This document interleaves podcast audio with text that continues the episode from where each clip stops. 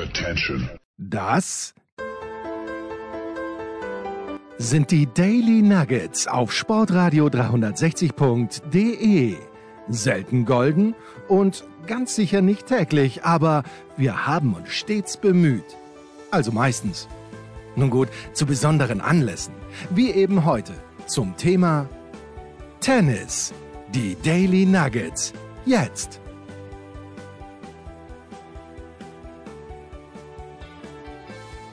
So, auf geht's in unser Montagsdaily, das neuerdings auch montags ausgestrahlt wird, weil es gibt viel zu besprechen und zwölf regnerische Tage Rom. Eine Zwischenbilanz haben wir letzten Montag schon gezogen, der Tennisprophet Andreas Thürieu und ich. Jetzt ist es gar mit zwei überraschenden Gewinnern, ja oder nein? Servus Andi. Servus lieber Jens, hallo, grüß euch zu Hause. Ja, gefühlt ist es ja so, dass wir überhaupt nie mehr aufhören über Rom zu, zu reden, aber das hat, wie gesagt, der eh schon von uns in Frage gestellte langwierige Modus mit sich gebracht. Also ein, ein letztes, ein letztes, äh, man fühlt sich schon ganz noch römisch-katholischer, als man vielleicht eh schon ist. Ja. ja ah, zum, Glück bin Frage, ich, zum Glück bin ich schon lang ausgetreten, aber bitte. Ah, ich verstehe, ein, ein, ein, ein abtrünniger kirchlicher. Naja, du, ähm, ja, natürlich überraschend. Eigentlich müsstest du ein bisschen Abbitte leisten jetzt bei mir, weil die Frau Rybakina ist doch nicht gar keine Sandplatzspielerin. Und beim, beim Herrn Medvedev, aber ich gebe zu, das habe auch ich nicht erwartet. Also, also ganz groß aus seiner Sicht. Ich finde es auch fantastisch, wie er immer wieder, wer immer mehr auch jetzt zu seinem Fan in puncto äh, Sarkasmus und Humor, wie er dort den Tsitsipas verarscht hat anschließend mit der Tanzeinlage, der ja letztes Mal das gegen ihn auch so plakativ so gemacht hat. Ja, so, so eine kleine Revanche finde ich, die, die hat dann doch was für sich. Äh, weiß nicht, wie du das Ganze siehst und wie überraschend es für dich selber war. Na, erstens, Rebakina, ich leiste dann ab, bitte, wenn sie nicht zwei Siege durch Aufgabe bekommt und dass die Schwiontek das nicht gewinnt, okay, kann man natürlich sagen, schönes Comeback von der Rebakina, aber die war mit Satz hinten, wo sie chancenlos war, mehr oder weniger, war mit Break hinten. Und warum die Schwiontek dann angefangen hat zu zittern, weiß ich nicht. Respekt, Rebakina, dass sie es durchgezogen hat. Finale dann gegen Kalinina war sie ja auch zurück zu Beginn, die gibt dann auf. Äh, ja, das, ist, das ganze Finale war natürlich eine unrunde Geschichte bei den Frauen, dass das erst um elf am Abend losgeht. Ich verstehe auch, warum sie es nicht verlegen konnten. Wahrscheinlich gibt es da TV-Verträge. Aber das ganze Frauenturnier war schon wieder komplett für den Kanal, sorry. Also wirklich, da gab es nichts, was mich irgendwie begeistert hätte. Und äh, bei den Männern, vielleicht nur ganz kurz, äh, Medvedev begeistert mich sowieso. Mich begeistert, dass er seinen Bart überhaupt nicht mehr pflegt. Mich begeistert, dass die Geheimratsecken immer weiter zurückgehen, wie schlau er spielt und dass er dann aber auch gerade gegen Tsitsipas aktiv gespielt hat, also nicht nur gewartet hat. Natürlich ist er in der Defensive stark, aber gerade gegen Tsitsipas ist er oft auf der Linie gestanden.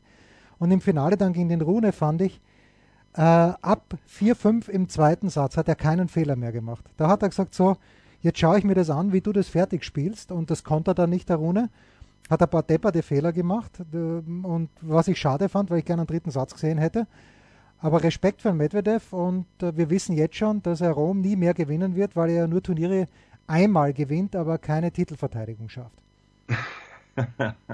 ja, na gut, äh, noch ganz kurz zu Ribakin. Also eins muss man schon sagen, die war in den, in den äh, heuer in den fünf größten Endspielen immer vertreten zumindest, ja, und hat, glaube ich, vier davon für sich entschieden. Also gut, das sagt ich, natürlich. Ich zähle, ich zähle nur zwei, nichts, oder? Nichts über die Sandplatzgeschichte aus. Ich zähle nur zwei, oder? War Indian Wales hat die gewonnen und jetzt Rom. Warte mal, warte mal, dann waren es die letzten fünf oder irgendeine Statistik habe ich gesehen. Äh, naja, sie war in Wimbledon im Finale, sie war in, also wenn man das als größte Turnier ist. Nein, nein, nein, äh, die, die, die, die bedeutet, also das, was halt bis jetzt war auf der Tour in dem Jahr. Ja, Australian Open war sie im Finale, sie hat äh. Indian Wells gewonnen. Ja, also es waren fünf in dem Jahr, die, wie groß die sind, aber doch die, die, die bedeutendsten, die es halt gab bis jetzt. So ist es gemeint. Ne? Wurscht. Also die, das wollte ich noch nachgetragen haben und ähm, und zu Medvedev, naja, natürlich, ich glaube auch nicht, dass der jetzt ein Seriensieger sein wird, aber mich hat überrascht, dass der, obwohl, obwohl der Rune natürlich mit dem RUN eigentlich runder hätte sein müssen von seiner, von seiner Gesamtwirkung her, dass der ein bisschen unrunder war, finde ich. Eben, und genau wie du es gesagt hast, daher nicht so geduldig agiert hat diesmal, da vielleicht zu früh versucht hat, was zu machen. Jedenfalls beim, beim Runde wiederum fällt mir auf, dass der immer, also wenn ich ihn jetzt schon denke, okay, jetzt holt er sich endlich Monte Carlo, naja, nicht. Aber dass der jetzt vielleicht auch selber langsam so einen Finalkomplex kriegt. Ich meine, so gut er spielt in letzter Zeit und ich glaube, es war sein drittes Tausender Finale und das, das hat er halt jetzt zum zweiten Mal verloren. Also ja, er ist auch noch nicht so lang dabei, kann man so und so sehen, aber aber war doch auch äh, chancenreich. Ich habe mir schon Sorgen gemacht bei dem Rune in dem, ich glaube, es war das Semifinale. Ja, genau. Da war er doch weit hinten und dann wiederum war er vorne im, im dritten mit vier Ans und dass, dass ihn sozusagen die Geister des Monte Carlo Endspiels eingeholt hätten, das nicht. Aber im Finale gefällt, ich weiß nicht, was da ist. Da, da wirkt er man nicht, nicht, so, nicht so beständig, nicht so kampfesfreudig und nicht so wirkungsvoll wie eben bis dahin. Ja, also das äh, Zustimmung. Er hätte, er hätte das Halbfinale gegen den Ruth auch genauso gut verlieren können. War, war ja auch mit Break hinten im zweiten Satz, nimmt dann dieses Medical Timeout. Das sind natürlich Geschichten, wenn man dann fragt, war das taktisch? Naja, natürlich ist es taktisch. Und der, der Ruth danach war er eh noch diplomatisch und hat gesagt, er hofft nicht. Aber da müssen wir uns ja gar nichts vormachen. Das, das, das, das gefällt mir dann nicht so sehr bei ihm, aber wie er spielt und da hat es ja diesen Ballwechsel gegeben. Es war dann, glaube ich, in dem Game, wo er das Break gemacht hat im zweiten Satz, wo die den Ball 38 Mal hin und her geklopft haben und wo ja, beide also Richtig. beide mit sehr viel Flugbahn. Früher hätte man gesagt fast Mondball, aber mit sehr viel ja. Flugball, Flugbahn gespielt haben. Das war einfach lässig zum Zuschauen, weil es mal was anderes war und äh, die Firepower, die der Rune halt hat. Ich glaube nur, er hat jetzt Djokovic geschlagen zum zweiten Mal, aber ich glaube, der Djokovic weiß auch ganz genau, dass der Rune halt noch nicht so weit ist, dass wenn man eben so spielt, dass man keinen Fehler macht und der Djokovic kann ja auch so spielen, dass er keinen Fehler macht. Das dass der Rune das dann Best of Five durchzieht gegen einen ganz, ganz starken. Nichtsdestotrotz glaube ich, dass der, dass der Roland Garros gewinnen kann. Äh, ich, ich, bin mir nicht sicher, weil ich dieses große Titelmatch noch immer nicht sehe. Ja, also wenn der jetzt, der hätte jetzt die zwei, also gut, gestern vielleicht weniger, aber das Monte Carlo muss er einmal gewinnen und dann, dann geht er auch anders mit einem anderen Konfidenz. Ich meine, er blast jetzt überall auch hinaus, er ist der Beste auch auf Sound und er, er wird das gewinnen und so. Also wenn du da anschaust, jetzt habe ich wieder in so einer Netflix, äh, Netflix, sage ich, Netflix-Geschichte gesehen mit, mit diversen Interviews, wo da gegenseitig befragt werden, wer also wo, wo Favorit ist. Und der sagt immer ich, ich, ich. Ich meine, das ist schon fast lachhaft. Der Tsitsipas macht das auch, aber nicht ganz so glaubwürdig. Nur da ist es, äh, da muss man halt dann einmal sagen, na gut, dann muss er es auch irgendwie gewinnen, ja. Und jetzt zur Qualität dieses Endspiels, also ich, ich bin bei dir, ich habe mich sogar zurückgesetzt, äh, versetzt gefühlt um ein paar Jahrzehnte.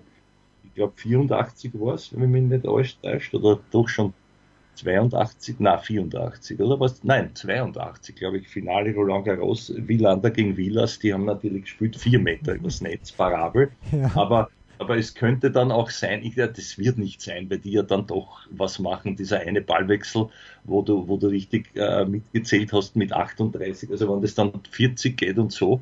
Aber damals waren ja welche, da kann man einen nachschauen. Ich glaube eh, aus einem Finale Borg Villas äh, im 78er Jahr oder auch in Paris 78 Mal hin und her. Also das sind dann schon Dinge, wo die Leute einschlafen. Das würde auch ich nicht mehr sehen wollen. So sehr ich, so, so gern ich natürlich längere strategische Auseinandersetzungen auch sehe. Ne? Aber ja, das mit Paris, da gehe ich nicht ganz d'accord.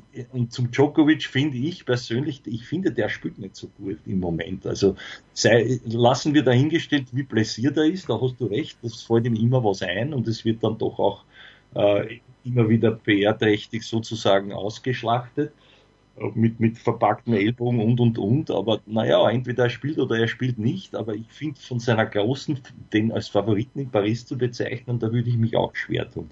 Aber beim Alcaraz, äh, ich mich, der ist für mich schon wieder zu viel Favorit, als dass er das, dass ich sagen würde, der gewinnt das locker. Also interessante Ausgangsposition, schade, schade, schade im Rafa, sage ich jetzt. Noch einmal, aber wir haben ja dahingehend auch was mitgebracht. Ja, ja, zu dem kommen wir gleich. Wer mir, das möchte ich auch noch sagen, obwohl er im Halbfinale verloren hat, in Rom wieder deutlich besser gefallen hat als die letzten Wochen, war der Tsitsipas. Der fand ich schon echt die Kugel ziemlich sauber getroffen hat und dann gegen Medvedev, das muss man Medvedev auch lassen, er war so äh, im, im, im, Englischen sagt man opportunistic, dass er wirklich seine Gelegenheit, wenn die da war, das ist auch eine Qualität früher mal gewesen vom Rafa gegen Federer und von Djokovic gegen Federer. Die haben vielleicht nur zwei richtige Chancen bekommen im Match, aber die haben sie genutzt. Der Federer hat 15 nicht genutzt. Und äh, genauso war der Medvedev, fand ich, gegen Tsitsipas. Das war extrem ausgeglichen, aber die drei, vier Momente, wo der Tsitsipas ein bisschen schwächer geworden ist, war der Medvedev da und umgekehrt nicht. Dennoch, äh, Tsitsipas, also ich, ich freue mich auf das Männerturnier immens in Roland Garros, auch wenn der Rafa nicht dabei ist weil ich das eben so sehe wie du. Ich, den Alcaraz, noch schreibe ich ihn nicht ganz rechts ins Tableau mhm. rein, wo dann der Sieger steht. Mhm. Mhm. mhm. Aber, und jetzt noch, eine, noch ein Aspekt, der mir gerade eingefallen ist beim Zuhören, ähm, wäre es zu verwegen, jetzt auch den, den, den Medi selber als, als, als Favorit zu handeln, zumal er sich ja, das darf man nicht vergessen, doch selber sehr überrascht hat auch. Wir wissen diese extreme Aversion gegen Sand, das war ja von den Aussagen her und auch wie er sich benommen hat in den letzten Jahren, gerade in Rom, immer wieder schon fast Kyrgios reif. Und da muss man schon sagen, da ist er über seinen innerlichen Schatten gesprungen, auch von der Einstellung her, das auf einmal positiv mitzunehmen und wirklich zu zeigen, also er kann das spielen. Vielleicht wollte er es nicht spielen, aber eben auch mit dieser Engelsgeduld. Aber meine Frage jetzt an dich, zählst du ihn mit zu den Favoriten? Ja, und zwar aus, aus einem Grund, weil er an Nummer 2 gesetzt starten wird. Der Djokovic überholt in der Weltrangliste.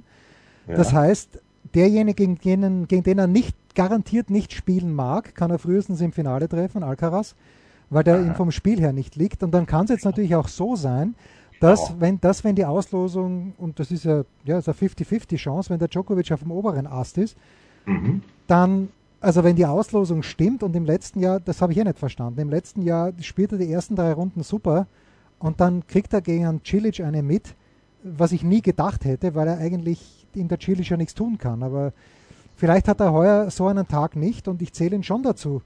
Wenn er selber daran glaubt und wenn er mag, dann, dann warum nicht? Warum nicht? Ja.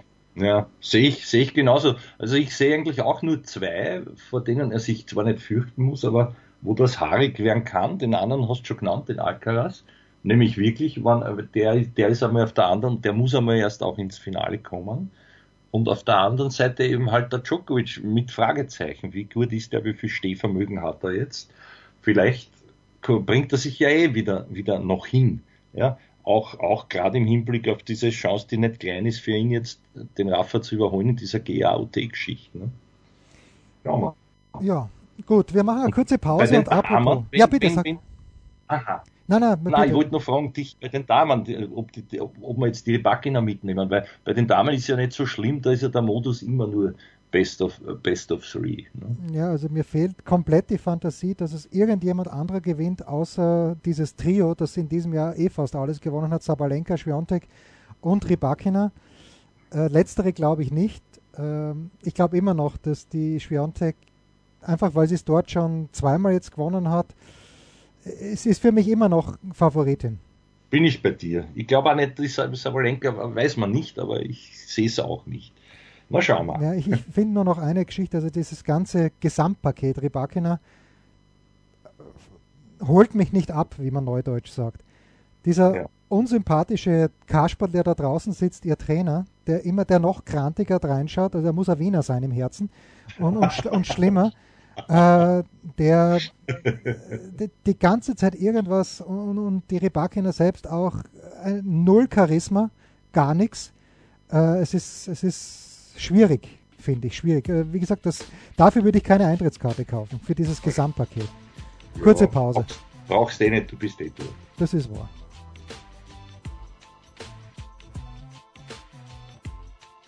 Was gibt es Neues? Wer wird wem in die Parade fahren? Wir blicken in die Glaskugel.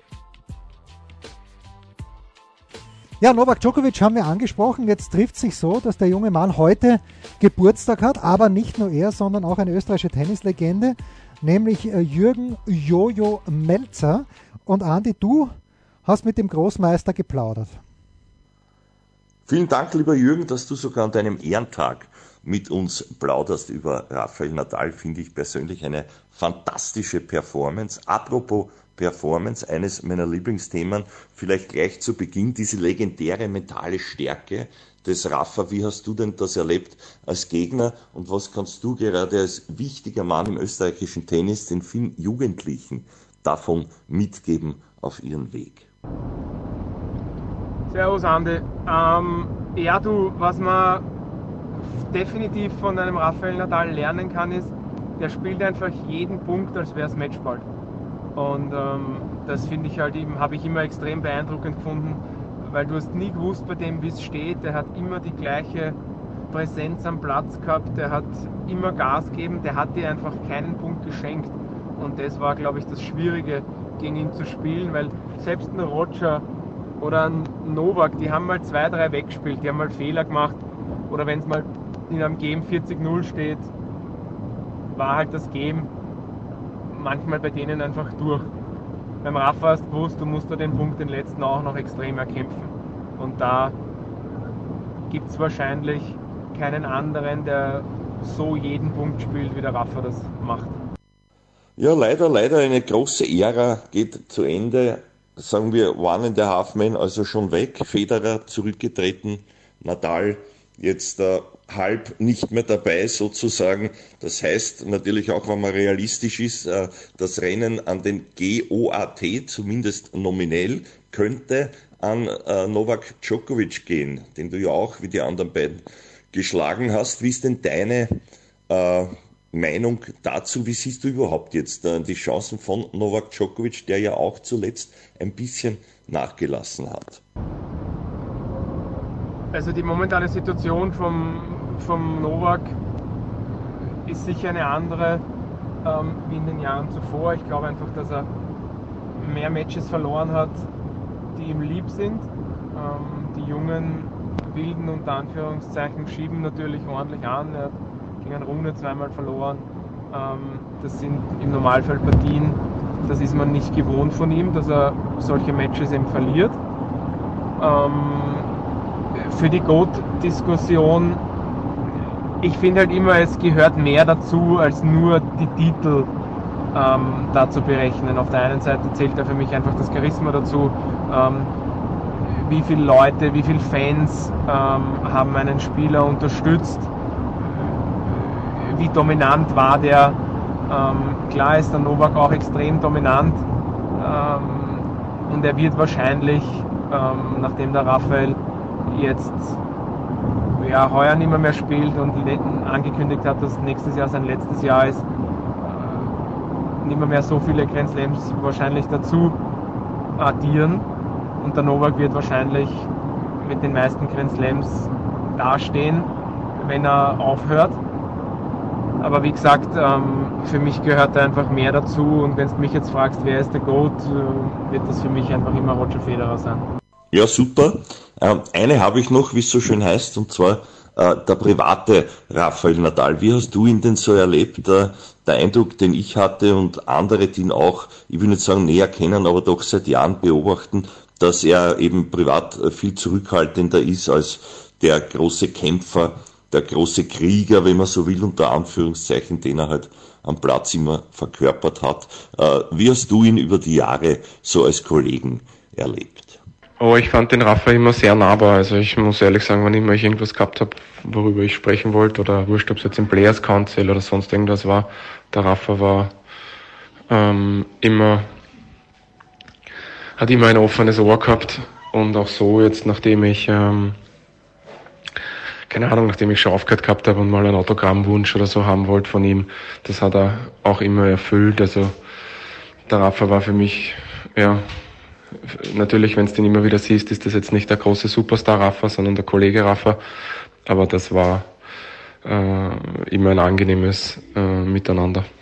Ja, Jürgen Melzer, leider muss man sagen, nicht mehr aktiv. Vielleicht sehen wir ihn in diesem Jahr wieder in Wimbledon bei den Legenden. Warum auch nicht? Hat ihm, glaube ich, im letzten Jahr getaugt, dort zu starten. Aber das große Thema natürlich, Rafa Nadal wird nicht in Paris spielen, wird wahrscheinlich 2023 überhaupt nicht mehr spielen und plant dann 2024 eine Abschiedstournee. Und ich sage jetzt im Brustton der Überzeugung, dass die nicht stattfinden wird, weil ich mir nicht vorstellen kann, dass er sich im Herbst, wenn es kalt wird, selbst auf Mallorca, noch einmal so motivieren kann, nachdem er jetzt ein halbes Jahr nichts gemacht hat, dass er sich in jene körperliche Verfassung bringt, die er selber als richtig und wichtig erachtet, um wirklich wieder dann noch einmal so zu spielen, dass er sich nicht blamiert. Und nicht blamiert heißt, dass der Rafa zum Turnier fährt und denkt, er kann es auch gewinnen. Ich glaube nicht mehr dran, dass er sich in diese Form noch einmal bringen wird können, nur von der Motivation her.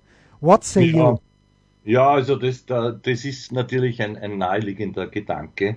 Ähm, ich, ich kann da gar nichts sagen. Ich wünsche ihm das Allerbeste. Ich wünsche mir nur, so sehr ich ihn mag und so lieb ich ihn habe, dass er jetzt nicht wirklich bei jedem dieser Turniere, wie er es angekündigt hat, nur einmal dort ist, sich abwatschen und lässt oder nicht. Äh, dass es vielleicht eher Federer Charakter hat, dass er halt dort erscheint und diverse Reden soll er geben. Auch das wird mir dann zu viel sein für meinen persönlichen Geschmack, egal was er geleistet hat, wenn, wenn er das so braucht und will, ich weiß es ja nicht, äh, wie dann der, der absolute Rücktritt ist, aber dass das jetzt auf einmal so schnell ging, das, es ist ja furchtbar, weil in dieser, weißt du, wenn das auseinanderfällt und dann, dann jetzt ist wirklich nur noch der Djokovic über, den halt nicht alle so lieb haben, nicht, nicht annähernd wie, wie auch den Federer, das muss dir übrigens sehr imponiert haben, dass der Jürgen gesagt hat, für ihn ist und bleibt er immer der GOAT.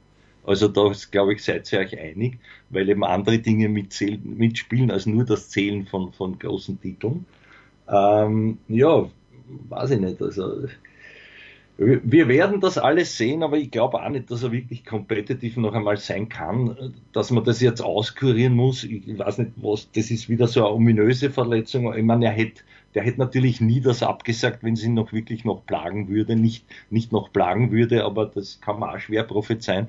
Wie lange braucht er, geißelt er sich wieder? Ich kann mir es auch nicht vorstellen. Vor allem, das ist ja, was ja immer untergeht, du, der ist Jungvater und jeden Tag relativierst du, ob du willst oder nicht, dann die Sinnhaftigkeit deiner, deiner Selbstgeißelung, wenn du eh schon alles gewonnen hast. Also der, der Aspekt, das war ein bisschen spät in seiner sportlichen Karriere, aber er konnte ja eh nicht mehr. Für mich ist jetzt rückblickend noch das Geniale, wie der die letzte Saison bis ungefähr vor einem Jahr da mitgestaltet hat und eigentlich wieder am Sprung zur Nummer 1 war mit 36. Aber gut, da fing es ja dann an, diese Misere. Danach hat er nicht mehr, mehr viel gewinnen können und die große Form war ganz weg. Aber ja, nein, also ich glaube nicht, dass das, dass das noch ernsthaftig Sinn machen wird, sich äh, competitive Chancen auszurechnen als, als Natal.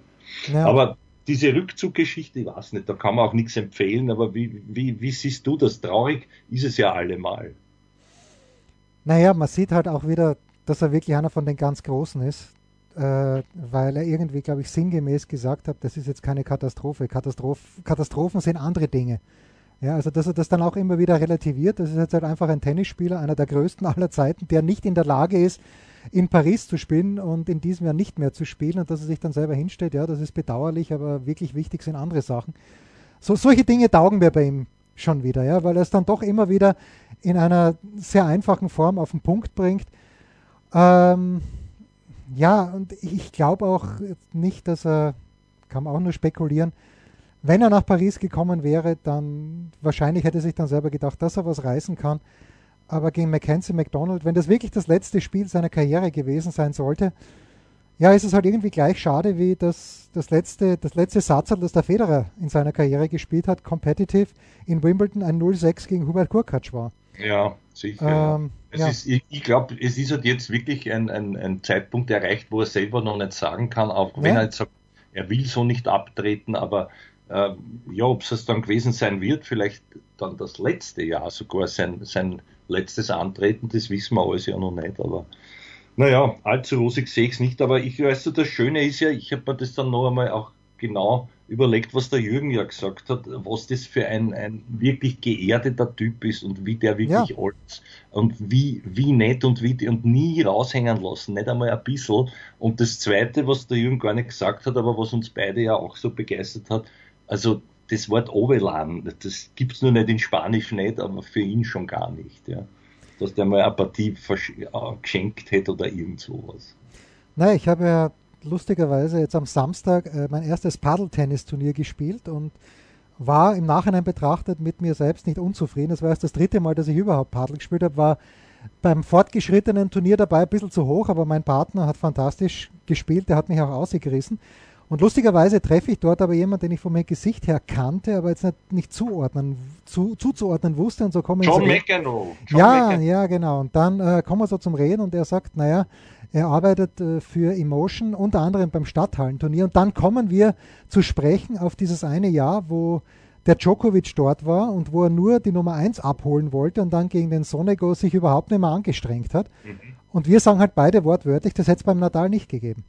Ja. Wenn, wenn der Nadal irgendwo hinkommt, dann ja. spielt er 100 Prozent und dann möchte, er, dann möchte er das professionell abwickeln und das ist auch eine Qualität, die, die er halt hat. Und ja. so, sowas wäre ihm fremd und das hat ihn immer ausgezeichnet, neben vielen anderen Dingen. Ja. Na, werden wir sehen. Auch ob, er, auch ob er irgendwie dem Tennis erhalten bleibt oder nur in seiner Akademie. Ja. Wie auch immer, noch zu früh spekulieren. Pause und dann die Mitarbeiter der Woche. Ein Fallrückzieher von der Mittellinie? Ein Skiflug über einen Viertelkilometer? Oder einfach nur ein sauber zubereitetes Abendessen? Unser Mitarbeiter, unsere Mitarbeiterin, unser Darling der Woche.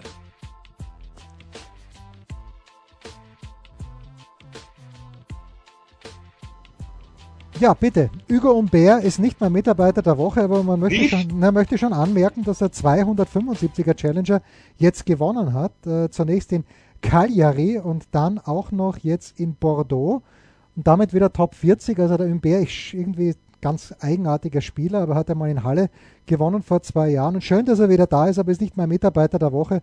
Ich lasse dir gerne den Vortritt. Das ist lieb. Dabei hätte ich zu dir gesagt, such das aus nachdem du wahrscheinlich eher Medvedev nehmen würdest oder ganz wen anderen, äh, oder Rybakina, mir ist wurscht, ich, ich nehme eine, man kann ja nur eine oder einen nehmen, also nehme ich den Medvedev, weil das für mich halt herausragender ist, dass der auf Sound so eine Geschichte gewinnt, könnte man genauso sagen für die Rybakina, aber irgendwie begeistert sie mich halt den Deut weniger als er, so wie du das schon schön formuliert hast. Also da nehme ich da jetzt den Medvedev auf Verdacht hinweg. Ich glaube aber nicht, weil du ja immer Spezialisten hast, mit denen niemand recht. Nein, nein, nein, nein, nein. Aber ich, ich möchte schon den geschlagenen Finalisten nehmen, auch wenn er das äh, vielleicht selber noch nicht sieht, aber er hat einen Djokovic geschlagen, ja. Und das, das ist schon was wert, auch in diesen Tagen, weil ich glaube, der Djokovic hat schon dieses Paris-Bercy hat er nicht vergessen. Und das ist nicht so, dass er abgeklart hätte gegen den Rune, aber der Rune war da einfach gut und äh, das Finale hat halt einfach den zweiten Satz muss er gewinnen und das wird er sich auch, das wird er auch selber wissen. Dieses eine Spiel bei 5-4, wo er ausservieren kann, verliert er zu 15, glaube ich. Hat bei 15-40 mhm. einen Wolle, den er machen muss mit der Rückhand, äh, wo er sich dann auch zu Recht ärgert. Wer weiß, vielleicht wäre es noch zum Einstand gekommen. Aber ich finde halt, der Rune und Medvedev war mein Wunschfinale dann auch in Rom. Das Hätte ich gern gesehen. Und wenn es die Auslosung zulässt, dann würde ich das ehrlicherweise gern auch sehen in Roland Garros. So. Jetzt, jetzt bimmelt es zweimal bei mir und das ist ein Zeichen, dass wir aufhören müssen. Baba.